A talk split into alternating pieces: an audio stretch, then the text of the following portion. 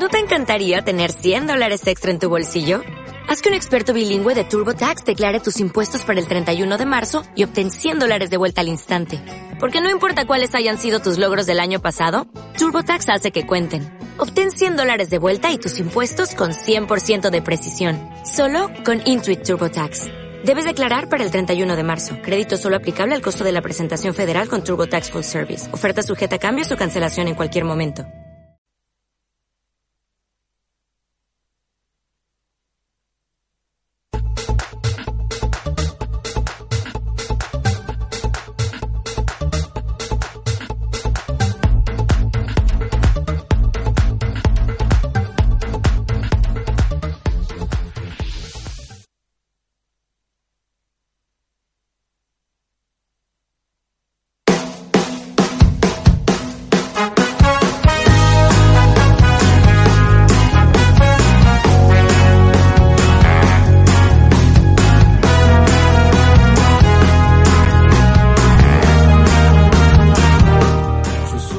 Buenas noches. ¿Cómo les va a toda la audiencia desde aquí de Buenos Aires, Argentina, a todo el país de América? Desde este lugar comienza este programa tan anhelado que hemos preparado justo a tiempo, pero no es justo a tiempo como alguna vez habíamos pensado. Le hemos cambiado el nombre y el nombre es cómo, cuándo, dónde y por qué. Queremos saludar especialmente a toda la Argentina, como siempre lo hago. Sé que a mí me gusta saludar a la gente me gusta saludar, me gusta porque, claro, vos llegás a un lugar y de repente no saludás, es más típico decir, pero ¿qué le pasó? No saluda. Hoy tenemos un invitado, dos invitados de honor especial, pero antes de eso quiero agradecer a la radio Capital. Gracias a todo el equipo, a toda la gente por la oportunidad, la posibilidad linda que nos dan desde aquí este lugar. Así que, bueno, quiero presentar especialmente, a ver, ¿por cuál de los dos invitados? A Huguito. ¿Cómo estás, Hugo? ¿Todo bien? ¿Qué tal, Mario? Muchas gracias. Por favor. Este, es un gusto poder estar esta tarde, esta noche ya prácticamente aquí con ustedes sí. y esperamos realmente pasar un buen momento. Es el deseo. Claro que sí. Hugo viene de, ha venido de España, Italia, Panamá, México, en todas esas plazas. Me gustó linda plaza, linda, plaza. Sí, sí. Muy lindo. Claro, para que se entienda, plaza quiere decir en algunos eh, países sería este ¿cómo le dicen? Lugares, lugares de correr. Claro, exactamente. Así que Hugo es un hombre, es un amigo, es un invitado más que especial. Este, él es un pastor de iglesia, sí, él es un hombre que abraza la fe y la verdad que lo invité porque me parece importante algunas cosas que necesito preguntarle un poco en representación de la audiencia, ¿sí? Que la fe Así es. vamos a ir desarrollando a lo largo del Muy bien, sí, sí, sí, encantado. Y a quién más tengo acá, un muchachito, a ver, Valentín. ¿Cómo estás, Valentín? ¿Bien? Todo bien. Qué bueno, gracias. La verdad que me pone muy contento estar acá y, y espero estar a la, a la, talla de lo que es este programa. Claro que sí, siempre lo vamos a estar todos. Mirá que acá todos aprendemos, ¿eh? Acá no hay nadie que diga, che, mirá, yo, ¿sabes qué? Sé más que vos. No, acá todos aprendemos. Yo sigo aprendiendo, ¿eh? ¿Sabes que Valentín es un jovencito no, no tan joven, porque la verdad que estamos casi. ¿Qué edad tenés? 16. Ah, sos dos años menor que nosotros. casi, casi. casi, casi nomás. ¿Quién pudiera tener esa edad? ¿Te acuerdas sí, que alguna vez tuvimos esa edad? 16 años hace poquito. Uh -huh. Lo conocí a él en un asado, en un momento, entre prives, charlas y demás, y él me comentaba que estaba formándose para ser relator de deporte. Sí. Pero que nadie le daba la oportunidad. Y es que en un momento me acordé un poco de mí en mi pasado, que me formaba en algunas cosas, pero ¿qué pasaba? Es que nadie te da la oportunidad. Uh -huh. Todos te dicen, ese muchachito, no, ese no sirve ni para hablar. Hoy me pagan para hablar. Mirá, mirá cómo son las cosas.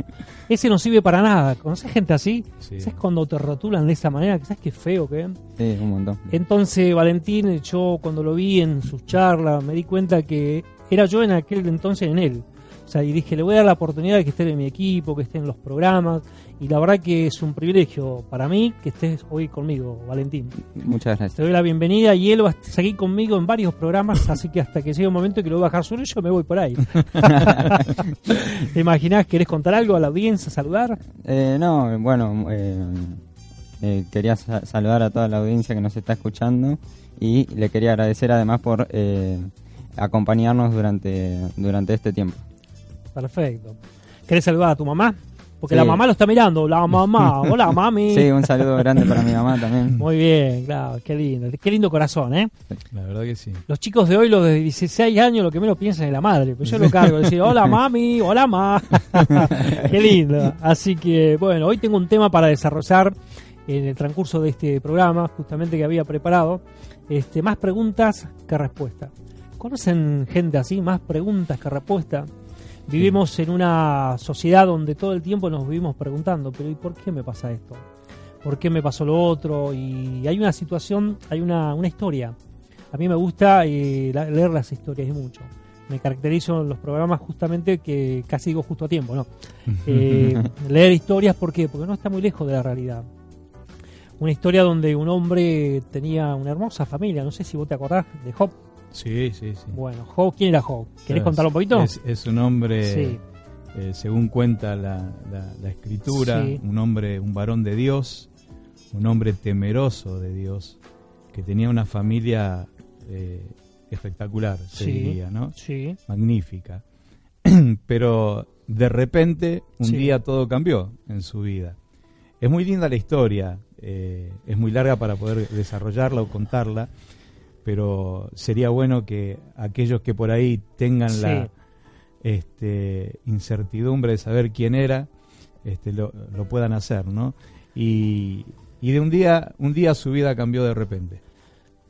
Y no, no cambió para bien, sino para mal. para más. Pero bueno, eh, eh, es, es muy linda la historia, repito, y, y lo que va sucediendo en su vida Sí. a través del tiempo. Es fuerte. Pero ¿eh? lo bueno es después cómo termina la cosa.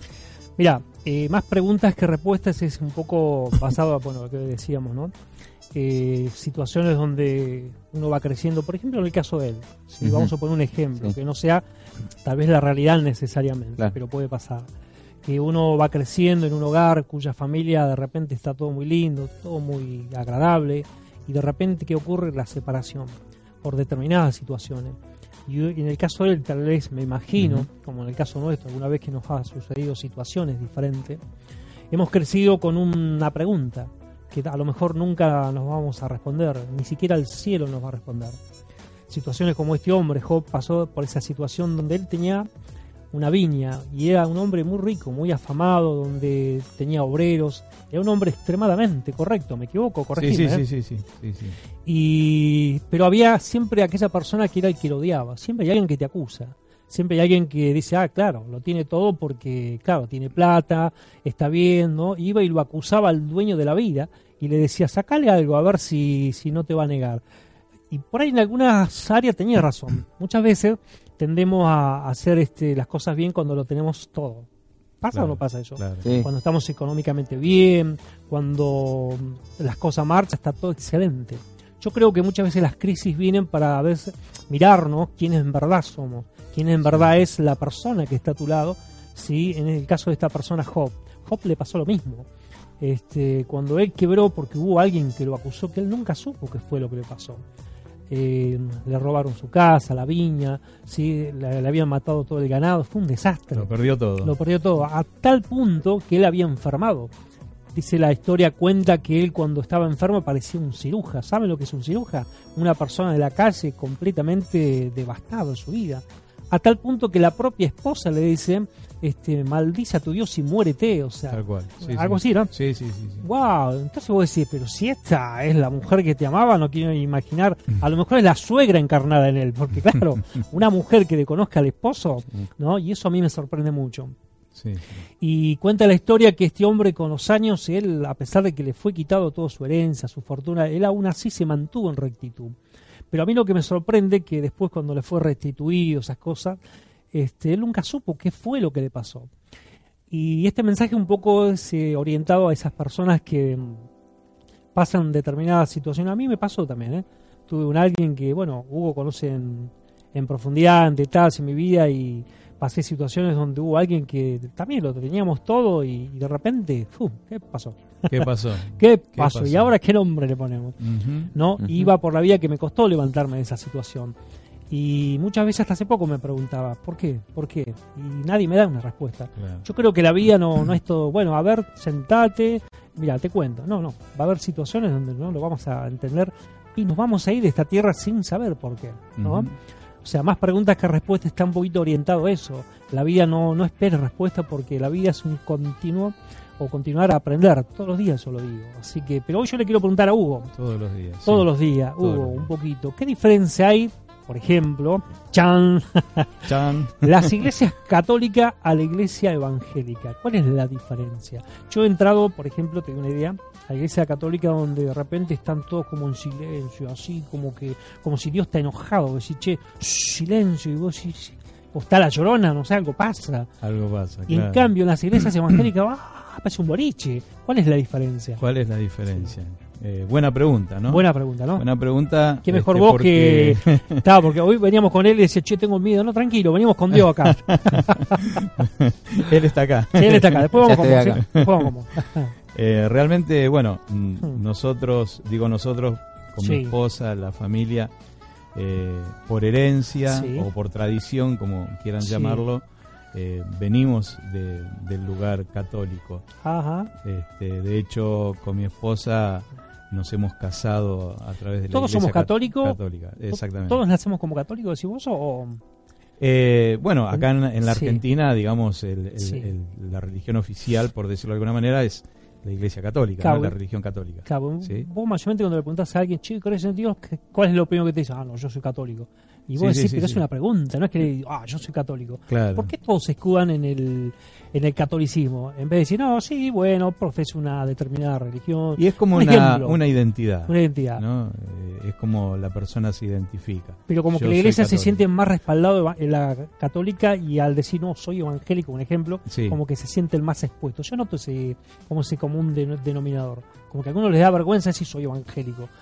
Ah, Yo he visto gente sí, así. ¿eh? Sí, sí, sí, tal vez. O, o por ahí dicen soy cristiano y no dicen Sí. soy evangélico. Tal vez por no exponerse o por, la, o, o por las burlas o Sí. por las cargadas que, que, que, bueno, eso eso siempre siempre hay. Pero, Pero vos me preguntabas, Sí, sí, sí. eh, lo primero, eh, la diferencia entre católico Sí, y señor. cristiano, ¿no?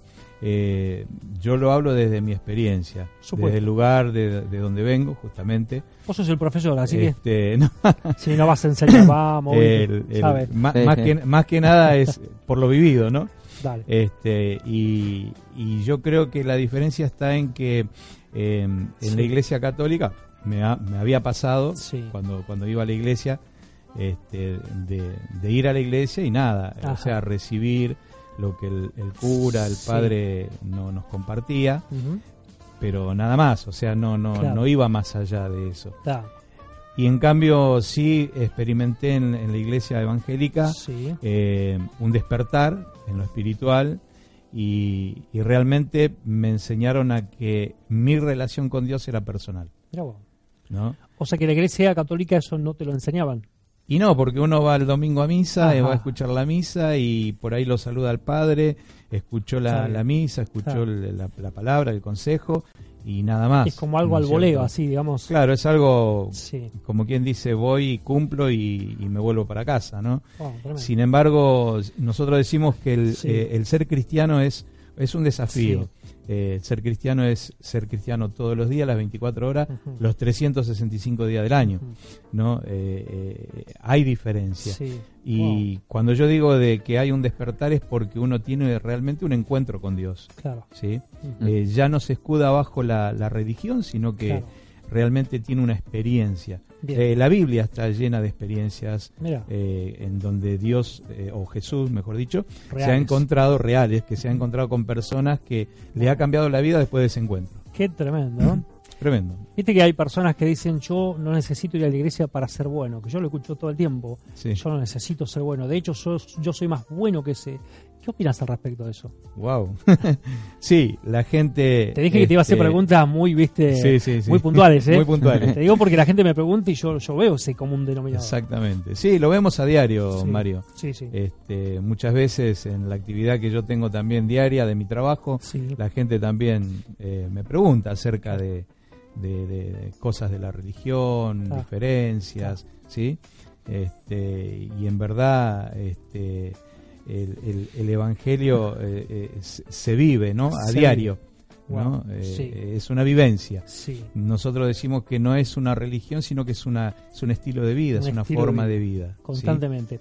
¿Por qué cuando muchos llegan a la iglesia? Hoy, hoy vamos a hablar un poco de lo que es la fe, ¿eh? O sea, de la fe, algo de deporte, pero la pregunta es: ¿por qué mucha gente dice que cuando llega a la iglesia evangélica le prohíben todo? ¿Eso es verdad?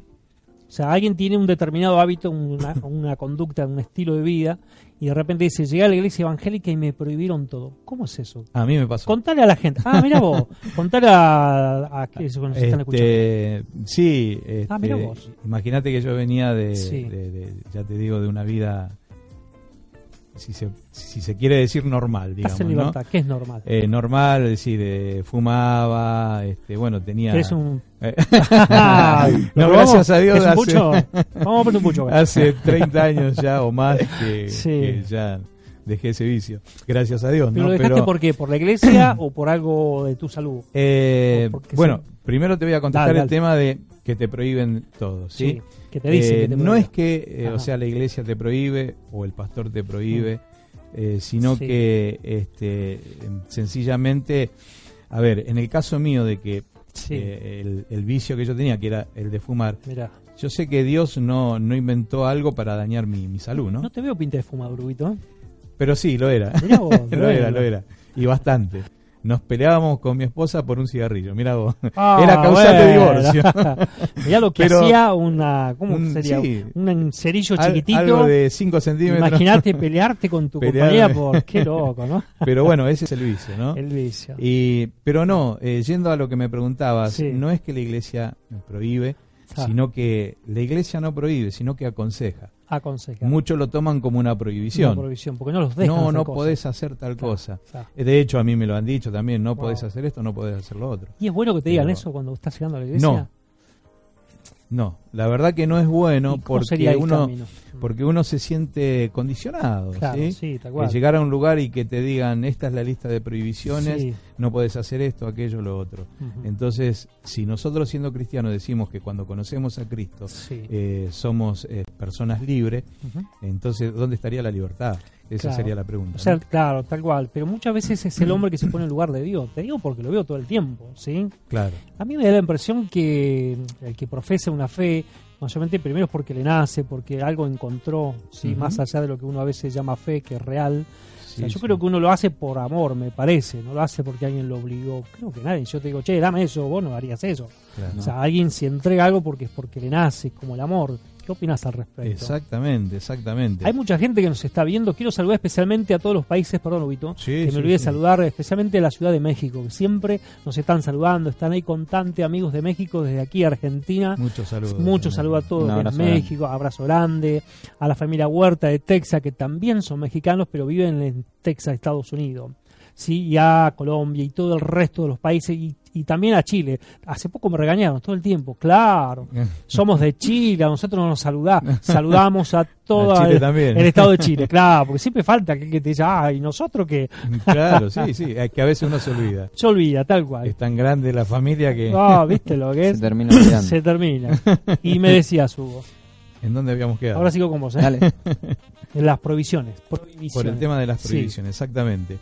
Eh, y realmente el- Sí. el- la postura de la iglesia no es la de prohibir, sino Ajá. la de aconsejar. De aconsejar. Lo que te daña, Sí, la misma eh, palabra de Dios, la misma Sí. Biblia, dice que todo me es lícito, pero Ajá. no todo conviene. no todo comida. Todo me es lícito, pero no todo edifica. Perfecto. O sea, tenés la libertad de, ¿Cómo sería eso? A la, De- lo está diciendo. de, de- de elegir. O sea, nadie te va a prohibir ni te va a poner, como dijiste, Una pistola en la cabeza o, o- Claro. o presionar para que Ujú. eh, vos, vos dejes de hacer lo que, lo que aparentemente no Claro. está bien. ¿sí?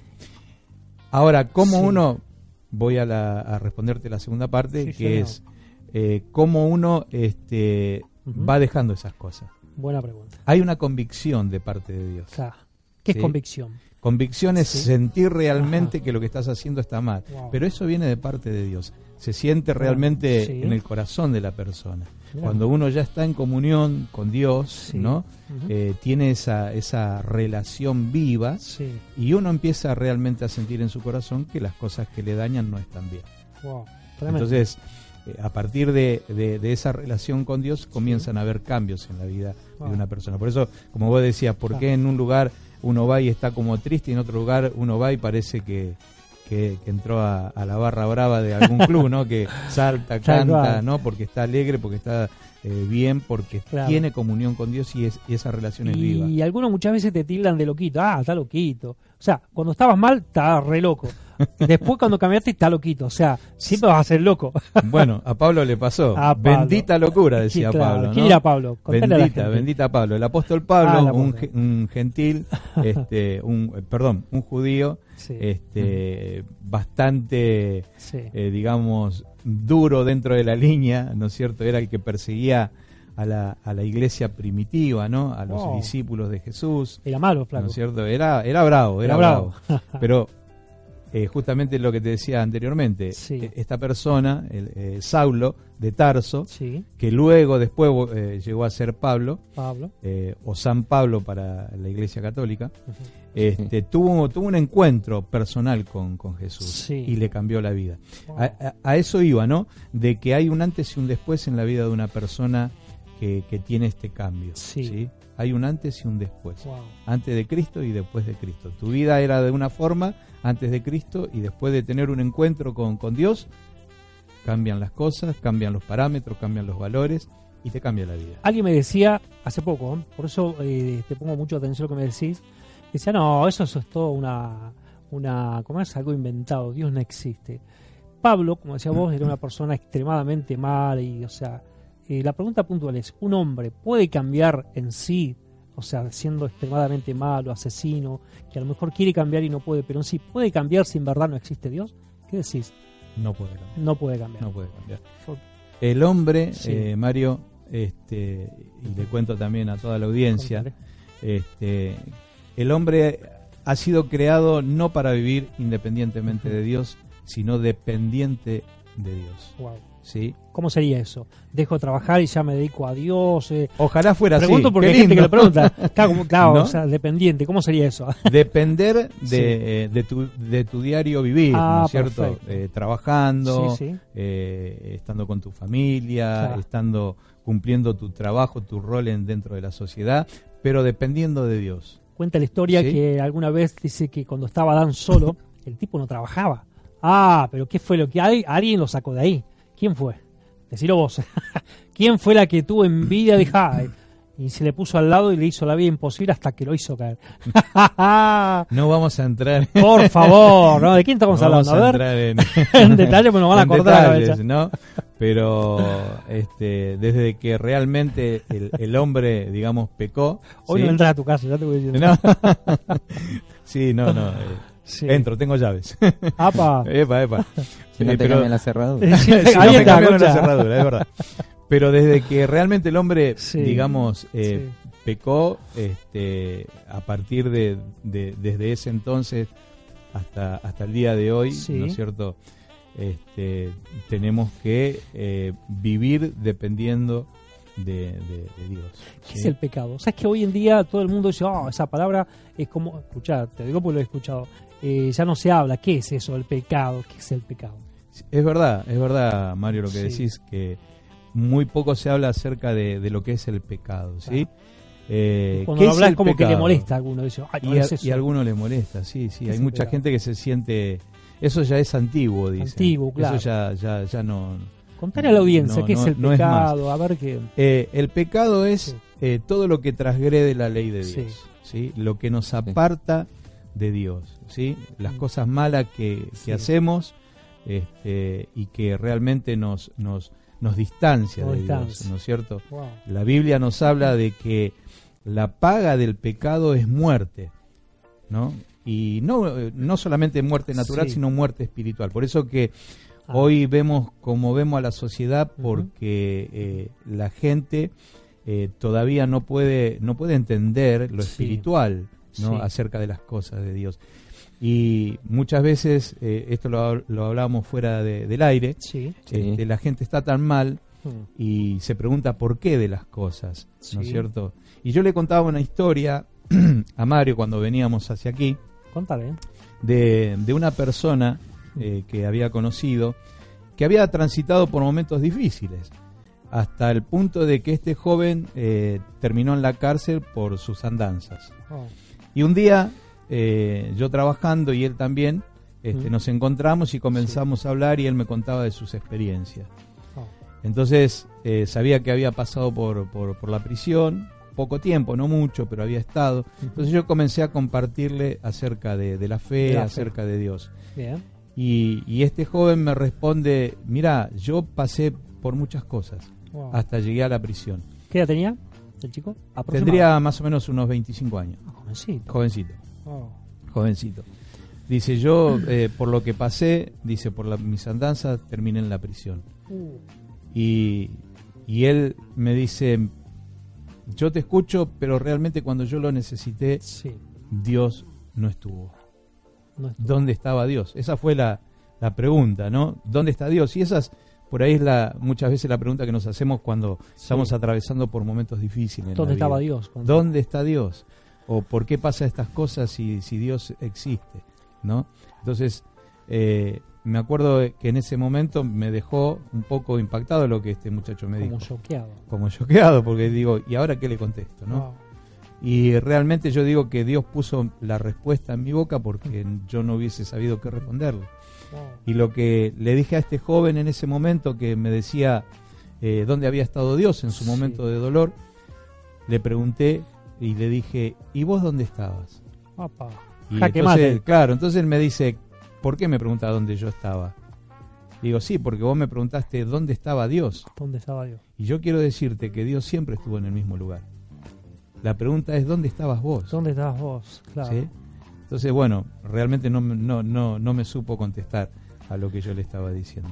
Vos fíjate que mm, más preguntas que respuestas. Yo creo que todos tenemos un pasado triste, un pasado al que algo si nos tuviéramos que contar nos, quebra- nos quebraríamos.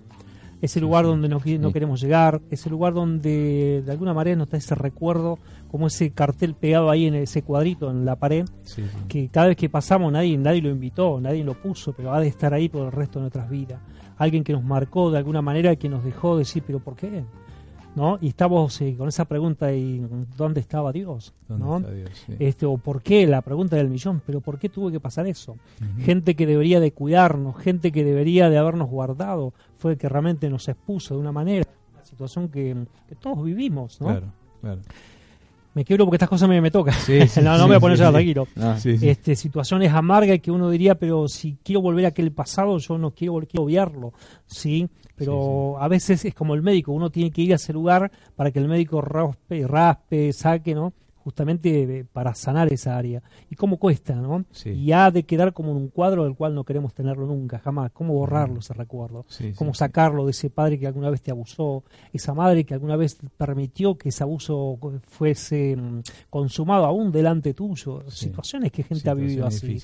Personas que dicen yo no quiero más, ni siquiera quiero que me nombres a mi padre, porque mi padre es referente que hoy necesito y no lo tengo. Y por consecuencia la vida, o sea, cuando personas se han casado, sienten que el esposo también les ha fallado y viceversa. Y la pregunta donde hay mucha gente que va caminando por la vida sintiendo que al final en quién puedo confiar. Hoy por hoy hay un patrón de conducta donde la gente, y decime si me equivoco, eh, tiende más a amar a las mascotas, a los perros, a los animalitos, y no es que está mal. Dicen ellos no me van a fallar, busca a alguien que no le falle. Sí, el sí. humano falla en sí. ¿Qué opinas Sí. al respecto, Huito? Sí, sí, sí, Ahora vamos con vos, ¿eh? sí, sí. Este, eh, somos humanos. Somos humanos. Somos humanos. Eh, el único perfecto ya no está sobre la tierra. Pero ¿cuál es el origen Sí. de todo eso? Que Eh, un padre, vuelvo a lo mismo, disculpame, que sí. un padre diga, vamos a suponer que él es mi hijo, que lo amo con todo mi corazón, y de repente yo le fallo a él. ¿Sabes el daño que le rompe? Pero ¿cuál es el origen de eso? Sí, sí, Contale a la audiencia. Y justamente. che, parezco un pastor, ¿eh? pero es- no soy es- pastor, ¿eh? El pastor es él, ¿eh? este, pero vas camino, vas camino. Vas camino, no, ¿te imaginas? Realmente, eh, Mario, somos, somos falibles, somos humanos, nos Oh. equivocamos, Sí. ¿sí? Eh, a lo largo de la historia, todo hombre, toda mujer ha fallado, le ha fallado a su padre, le ha fallado a su hijo, le ha fallado a un amigo, eh, todos, Todos fallamos. Todos fallamos. O sea, no hay nadie que diga, no, yo no fallé nunca, jamás. Este, eh, lamentablemente, por nuestra condición de ser falible, como digo, Sí. eh, tendemos a, a fallar, Claro. Eh, y, y a cometer errores y a veces hasta dañar y lastimar, a veces voluntariamente Claro. o involuntariamente, pero nos pasa. ¿Vos te acordás quién dijo el mal que no quiero es lo que hago? ¿sí? ¿Podés desarrollarlo un poquito eso? ¿Qué significa? El mal que no quiero es lo que hago. ¿Cómo sería eso? Lo dijo el apóstol Pablo, Ah, pensé que iba a decir, Sí. lo dijo un vecino. No, Lo dijo- un vecino. lo dijo recién el colectivero que El venía. colectivero. El mal que no quiero es lo que hago. No sé si por ahí colectivero cómo sonará en otro lugar, Mario, eh, eh, pero es el que maneja el bus. en ¿no? otro El- país, al colectivo, a nosotros acá le llamamos micro. le llamamos Allá, por ejemplo, en México le llaman camión. Ah, Camión. Otros autobús, omnibús. Otros sí. llévame si podés, no sé. Buceta creo que le dicen en Buceta. Colombia, me parece, Colombia, si no ah, me equivoco. eh. Por ahí estoy... Mira qué bien. Pero si desde Colombia nos están viendo, podrían... Está bien, le vamos a preguntar a los de Ah. Colombia, ¿cómo le dicen a los micros? Buceta. Bus- creo que dicen buceta. Ah, mira. Algo había escuchado. Bueno, algo de cuatro redes seguro, carro al fin. volviendo volviendo a- al apóstol Sí. Pablo este dijo el mal que no quiero eso hago no ¿Cómo sería eso? ah dice eh, el título de, de, esa Sí. eh, iba a decir prédica pero de, de- de- de esa parte de la Biblia dice el pecado eh, dice Sí. que mora en mí no El pecado. el pecado que mora Wow. en mí Qué fuerte todo esto. es fuerte es fuerte Ah, sí, nosotros luchamos diariamente Mm. con lo con nuestro interior Sí. y él decía, el apóstol Pablo decía, el, el, el pecado que mora en mí. Y al final de, de, de, de todo lo que él desarrolla, dice, ¿quién me librará de este cuerpo de muerte? ¿Sí? Estaba enojado contra sí mismo. Claro, eh, Wow. quiere decir, y él bien lo explicaba, dice, hay una ley en mi mente que sirve a Dios, pero veo otra ley en mis miembros que se revela contra las cosas de Dios. O sea que el cristiano tiene esa lucha interna, diaria, cotidiana, pelear contra esas cosas, ¿no? Entonces, eh, hay, déjame que te, Sí, sí, que, sí. que te dé, y, y a la audiencia Ya no me deja hablar, ¿viste? porque sabe que lo, lo asayo con preguntas. No, dale tranquilo, dale tranquilo. Este, eh, todo depende, si, uno tiene, si uno tiene, si uno tiene un perro blanco y si tiene un perro negro. ¿no? Por ahí tiene más cariño con el perro blanco y le va a dar eh, mejor comida o más comida al perro blanco y no al perro negro. ¿Y qué tipifica el blanco al negro? El bien y el mal. El, ¿Cuál sería el mal en este caso? ¿Qué pregunta? Pero no importa. El mal es todo lo que lo que uno sabe que está mal y que sería el perro lo- negro. sería el perro negro, y el ¿no? perro blanco no. y el perro Ajá. eh, blanco vamos a, poner como ejemplo el bien. Y muchas veces el ¿No es perro blanco también se las manda por ahí. Yo tuve un perro Sí, blanco. claro. Yo tuve un perro blanco, te digo, sabes que me comía la comida. Ah, Sí. mira vos. También se las manda el perro Tremendo. blanco. no, dale, dale. Pero Sí. bueno, el, el- es a quién más alimentamos. Sí. ¿sí? Ah, wow. O alimentamos lo espiritual o alimentamos lo, lo, lo, lo carnal, lo físico, ¿no es cierto? ¿Qué sería lo carnal, por Y ejemplo? tiene que ver con las emociones, tiene que ver también con la envidia, con el rencor, con el odio, ¿sí? Acá nadie tiene rencor, Es- ¿no? Los muchachos no. No, No, no, acá no existe no, eso. acá no, eso bueno, no. está bueno eso. No, no, no. Por ahora. Por ahora. Más adelante veremos. Sí, parecemos, parecemos ángeles, ¿no? Pero eh, lo cierto es que, que es así. Entonces está la tendencia, ¿no? De que, de que el hombre falle. El hombre falla. El hombre sí, falla. señor. Y, pero para eso está, para eso está Está. Dios, ¿no?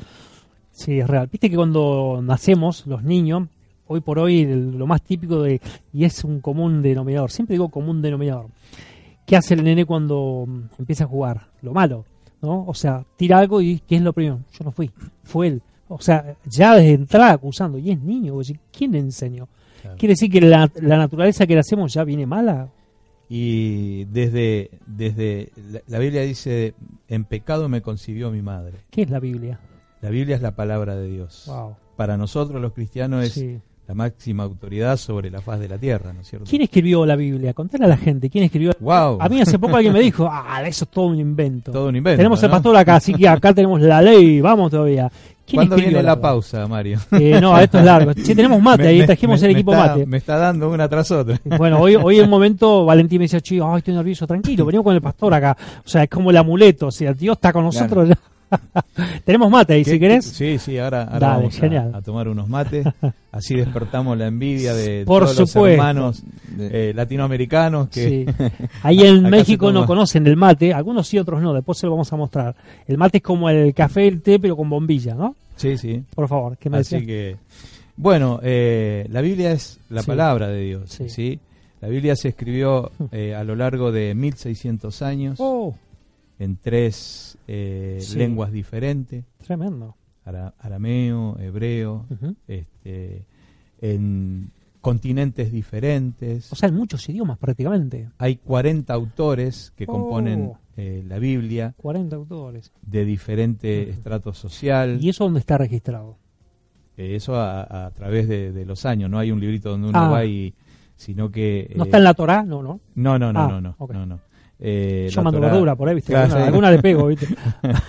este, em, Sí. Te decía de que se está se constituyó a lo largo de Sí. 1600 años. 1600. ¿sí? En Bueno. tres continentes diferentes. Qué eh, a través de esos años eh, Sí. imposible de que eh, por ejemplo desde el Génesis o Ujú. desde la aparición de, de- de la familia en, en la faz de la tierra Ujú. pero me gustaría arrancar desde Abraham Dale. ¿no es cierto? hasta Juan el apóstol Juan eh, no se conocieron ¿no es cierto? Wow. porque pasaron muchos años. Eh, aquellos que dicen la Biblia es mentira O sea, existió la historia de ellos, pero nunca se vieron en persona. Nunca a se- mus- o sea 40 personas Ah, de diferentes continentes, de diferentes lenguas, apuntaban a un solo lugar y nunca se conocieron. había, claro, Perfecto. hay una perfecta unidad, que es la palabra de Dios, que es la perfecta unidad, que hay un solo autor que nosotros interpretamos, que es el Espíritu Santo Espíritu de Dios. Santo. ¿No es cierto? Él es el autor, el, el, el que inspiró o el que inspira este, la palabra. ¿Te hago una pequeña pausita? ¿Sí? Sí, cómo no. Vamos cómo a ir no. un poquito a lo que es el deporte a partir Uy, de este qué momento. bueno. Sí, si no es que, a ver. Tenemos estamos- un experto. Tenemos ¿no? un Eh, experto acá, pero qué mejor que Valentín, él se preparó algo. Contanos, Valentín, contar a, a la gente, a ver, ¿qué, qué te preparaste? Bueno, Mira eh, cómo asustado. ¿qué- qué? No, no sé. No, no, el, tema base con el que voy a empezar es eh, con el tema que a todos los hinchas futboleros y a los que no, a algunos también, que les compete, eh, que es la final de la Copa Libertadores entre eh, River y el Flamengo. Perfecto. Eh, bueno, eh, ambos equipos eh, llegan a la final porque se- son dos equipos que se hicieron méritos para poder llegar y bueno, eh, eh, con distintos eh, Sí. métodos y, Sí. y cualidades pudieron lograr llegar a la ¿Cuáles serían esos métodos? Contale a la final. Y, gente, a eh, a los muchachos, enseñarnos. Yo no sé nada de fútbol. Tener buen juego sobre, Bien, sobre el otro otro rival. sí. eh, aprovechar los errores que, le daba el, el otro equipo. ¿Querés preguntarle? Aprovecha que sabe. y no tener eh, no Sí. tener eh, eh, tener eh, no tener errores defensivos Ajá. y, y así poder lograr llegar a cada uno a la final ¿Qué opinas de Maradona? Uh, qué tema. Uh, ¿Qué opinas de Maradona? ¿Usted qué sabe? A ver. y eh, yo pienso que como técnico eh, como Sí, como jugador fue una Sí. eh, fue extraordinario fue. pero extraordinario Fue, ya no es. fue y Ah. lo seguirá siendo Wow. a lo largo de la historia ¿no? Me da la impresión que a él lo que hoy, o sea, sí es real, fue un talento muy, muy, muy único, muy lindo. Pero hoy lo que más eh, hace de Maradona es el apellido, el nombre, lo que alguna vez fue. Porque si vos lo pones a jugar, digo, Armando Maradona, hasta yo lo marco. hasta yo le hago el gol. ¿Sabes qué? Ahora soy yo el Diego. ¿Es así o no? Sí. Bueno, contale un poquito más a la gente. Bueno, porque eh, eh, todos siempre se quedaron con el con cómo es Maradona como jugador, Sí, pero que eso nadie te lo puede discutir porque es, eh, se sabe que fue un grandioso jugador y sí. eh, con los méritos que hizo eh, va a hacer que quede grabado su nombre a lo largo de la historia de lo que es el deporte. Tremendo. ¿Qué opinas de Riquelme? Contanos de Riquelme. ¿Quiere volver? ¿No quiere volver? ¿Quiere ser director técnico? ¿Te acordás de Riquelme? Sí, sí. Contanos. Contale a la gente, ¿no? Bueno, eh, para mí es una, una persona que, a- al Sí. igual que Maradona, eh, claro, Sí, eh, hizo sus méritos para ganarse a la gente de Boca eh, a través de jugar a la pelota. ¿Fue bueno, che? Sí. Vos porque sos de Boca. Ah, yo también soy de Boca. Vamos, somos todos de Boca acá. Le comprometí que los momos lo están mirando desde arriba. A mí me dijo que es de Boca. Te comento. Dale, No, contale. o sea, opino sobre el tema, pero no es que. Nah, ya sé. Claro. Eh, Se nos enojó Valentín. no. No, porque eh, eh, no porque sea del, eh, del clásico rival la persona Sí. de la que estemos hablando eh, no quiere decir que no tenga importancia. No, seguro, claro. ¿Y qué más nos contás de algo de deporte? A ver, ¿alguna eh, próxima final que podamos estar al tanto? Y eh, yo eh, Sí. refiriéndome con- al nombre del, del programa, Sí. Eh, les quería hacer un- una serie de preguntas tanto a ustedes como a los Uy, televidentes que nos están mirando. uy. Nos vamos del programa. Chau, chau, chau. no, no, broma.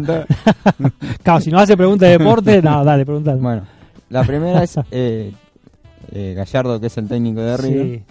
Muñeco. Lo Claro. conoces, ¿no? Sí, que no. Mirá, yo soy de Boca, yo, yo voy a confesar, yo soy de Boca, pero debo reconocer que, que el muñeco es un señor director técnico.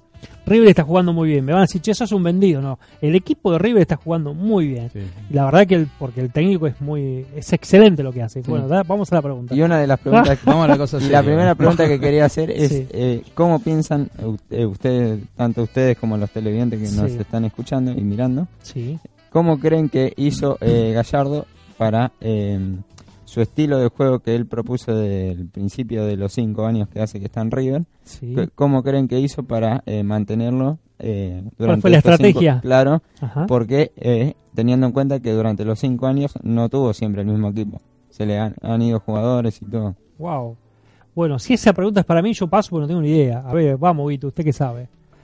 Wow. Eh, sí, se mantuvo, se mantuvo. Eh, justamente Riquelme, escuché declaraciones que decía que, eh, que era un genio este, por el hecho de que a, a Gallardo le han cambiado los jugadores, pero se ha ¿Los jugadores de acá o los jugadores del equipo? del equipo. Viste que uno dice, che, le faltan jugadores. Le faltan jugadores. Medio loquito, claro, no, del equipo.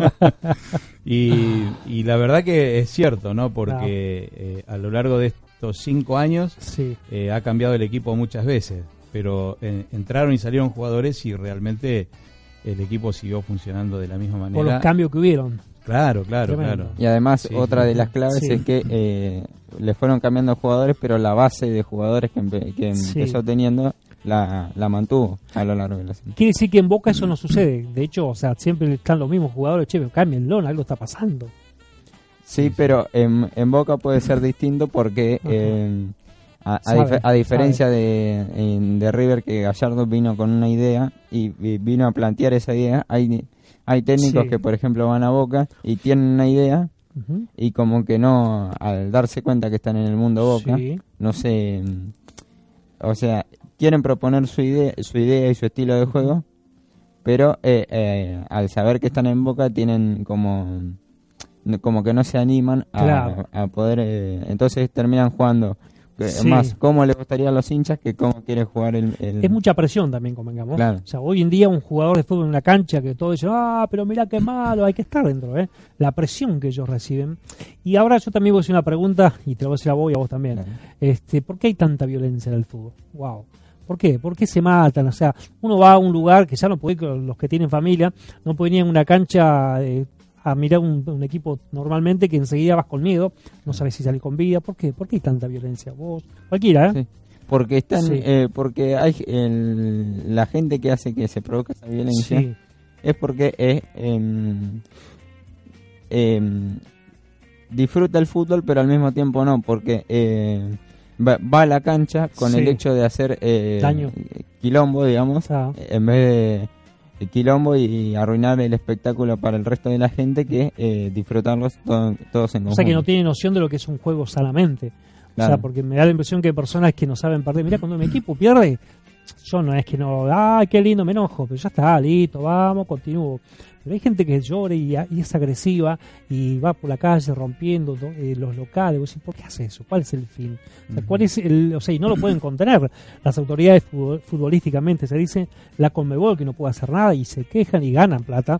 ¿Cuál es la diferencia? O sea, ¿dónde está la clave? Huito, ¿vos qué, nos decís? ¿Qué, qué opinás? Sí, hoy, hoy en día lo Sí. que se está viviendo en los clubes, Sí. eh, más precisamente con el tema de las barras bravas, ¿no? Las barras Donde se están disputando liderazgo. Te da miedo ver esos. Eh, claro, Oh. claro. Este, es un- estamos viviendo de todas maneras ¿no? un Mm. momento en- en- como sociedad Sí. este, difícil, difícil. Sí, y sí. el fútbol no escapa de, de- de eso. de eso tampoco, ¿no? Se dice que hay mafias detrás de eso como que eh, conllevan a que hagan justamente daño para hacer mal a alguien. ¿Será que es real eso? Como que yo le pago él, andá y rompe todo y te pago. ¿Es real eso? Que Y se dice algo de eso pasa mafias también. constituidas, pero ¿a qué apunta? ¿Cuál es el fin de romper Y tanto? dentro de los clubes hay muchos intereses. Wow, hay claro, muchos creados. intereses. Hay mucho mucho dinero en juego, muchos intereses y bueno, eh, se disputan se disputan ese liderazgo porque Tremendo. justamente hay intereses Sí. y que muchas veces eh, esas personas son utilizadas también por la misma gente del club, Wow. como también esa misma gente son utilizados para la política. O sea, es un combo de todo para y todo. es un combo Qué loco esto, ¿no? Sí, ¿Qué sí. opinas de la política? Otro Wow, tema. más. otro tema. Otro tema. La política es buena. Sí. El problema son los Los, políticos. los políticos, claro. Claro. Eh, Estamos a poco del cambio de gobierno. estamos a muy poco tiempo. y ya, hay conflicto. ¿sí? y ya, ya tenemos este, algunos focos más con lo que está sucediendo en los países vecinos, que repercute obviamente. Eso te iba a preguntar, eh, pero antes de eso, este, mm, ¿cómo ves vos como, como hombre de Dios, como pastor, como, como ciudadano? ¿Cómo ves el futuro? No es que sos un vidente, pero ¿cómo ves, a ver, desde una mirada cristiana, cómo ves el futuro presidente del país? ¿Se va toda la borda, como se dice? ¿O se va un equilibrio? ¿Cómo lo ves vos? A modo personal la pregunta. Y yo creo que estamos todos con mucha expectativa Wow, y sí. eh, de que las cosas eh, mejoren, ¿no es sí, cierto? sí, Eh, pero lo, lo cierto es que eh, la región está complicada. wow, No nos olvidemos de, de- sí. de las cosas que pasan en, en- en lo que pasó en Perú, en En Perú, Ecuador, qué- qué tremendo. en Venezuela, bueno, Bolivia, ahora Bolivia, Bolivia. la verdad En que Chile. en Chile hace o ya sea, cuatro semanas que, que el pueblo está en las calles. ¿Qué es lo que está pasando en sí? Eso también te iba a preguntar también un poco, Hugo. Este, tantas inundaciones, este terremotos, que- o sea, a nivel global, a eh, nivel global, ¿vos qué, sí. qué, qué pensás? ¿Por qué está sucediendo esto? Algo, algo tiene que haber. O sea, ha basado lo que es la, la Biblia. Sí, sí, sí, sí. ¿Qué nos decís vos?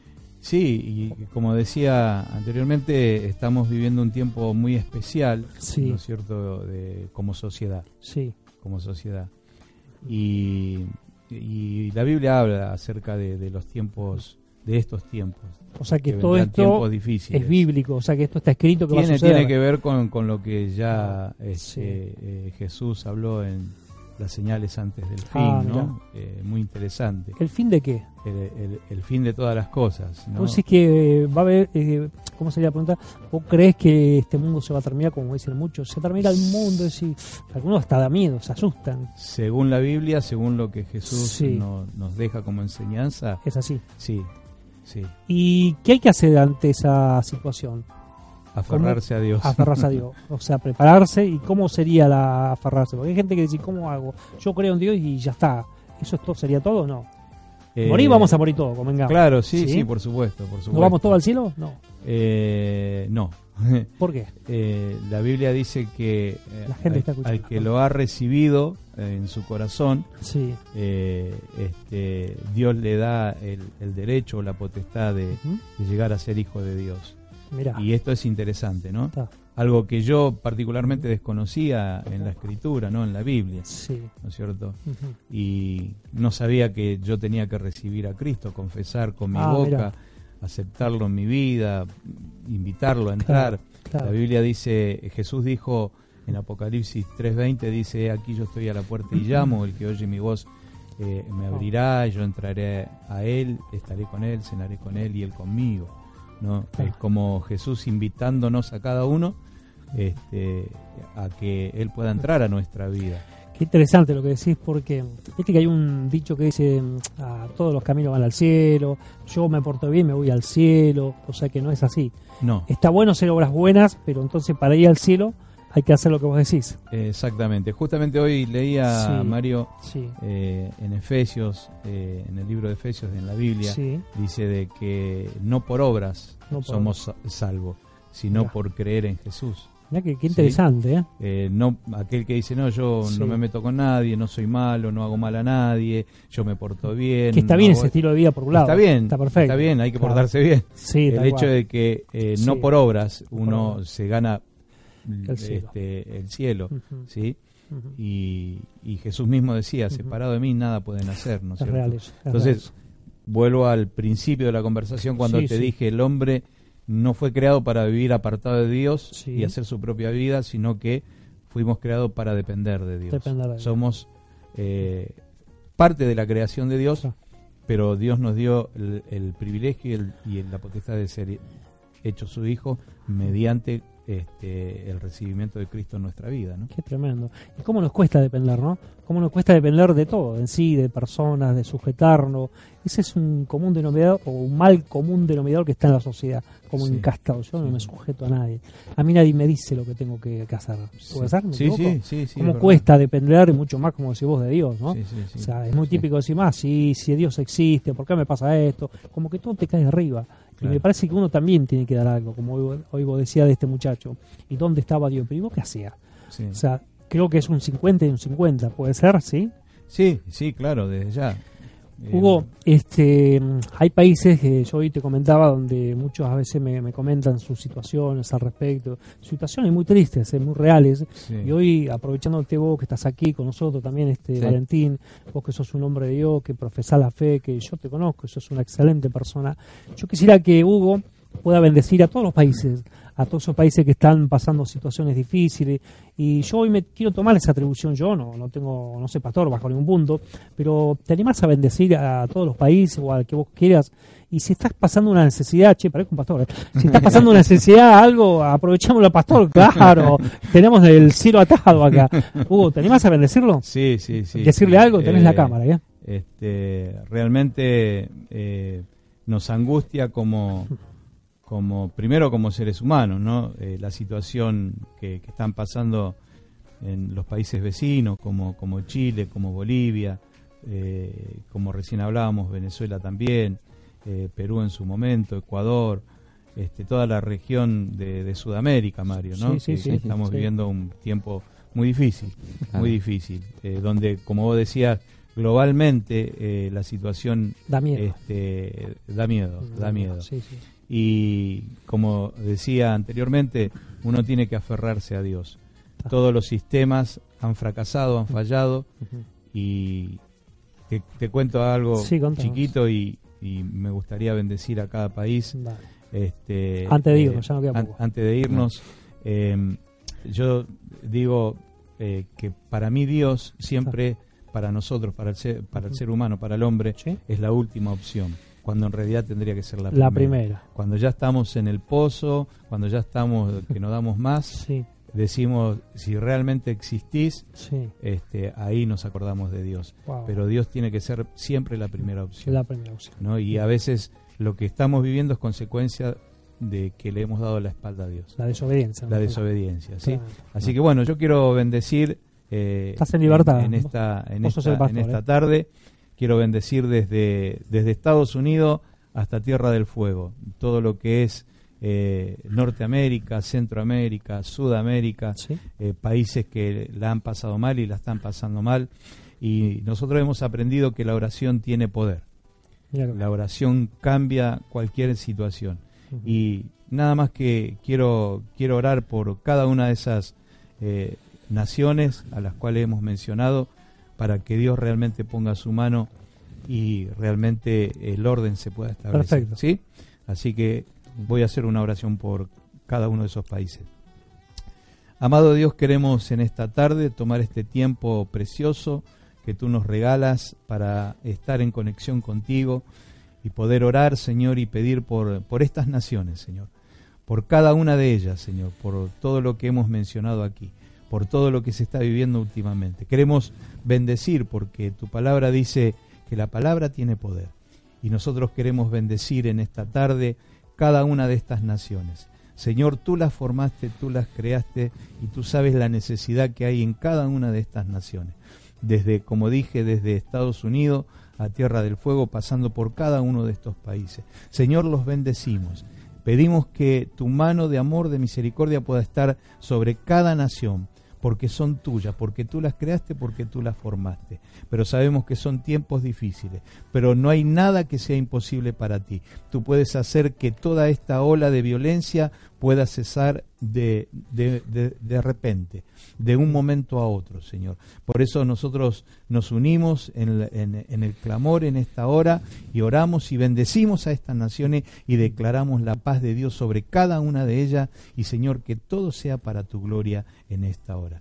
Damos gracias desde Argentina, Señor, y yo levanto mis manos en señal, Señor, de rendición ante tu soberanía, Señor. Y yo declaro estas naciones bajo tu cobertura y bajo tu bendición y que todo sea para tu gloria en esta tarde. Damos gracias, Señor, y declaramos que toda Latinoamérica será restaurada por el poder de Dios para su gloria y para su honra. Damos gracias en esta tarde en el nombre de Jesús.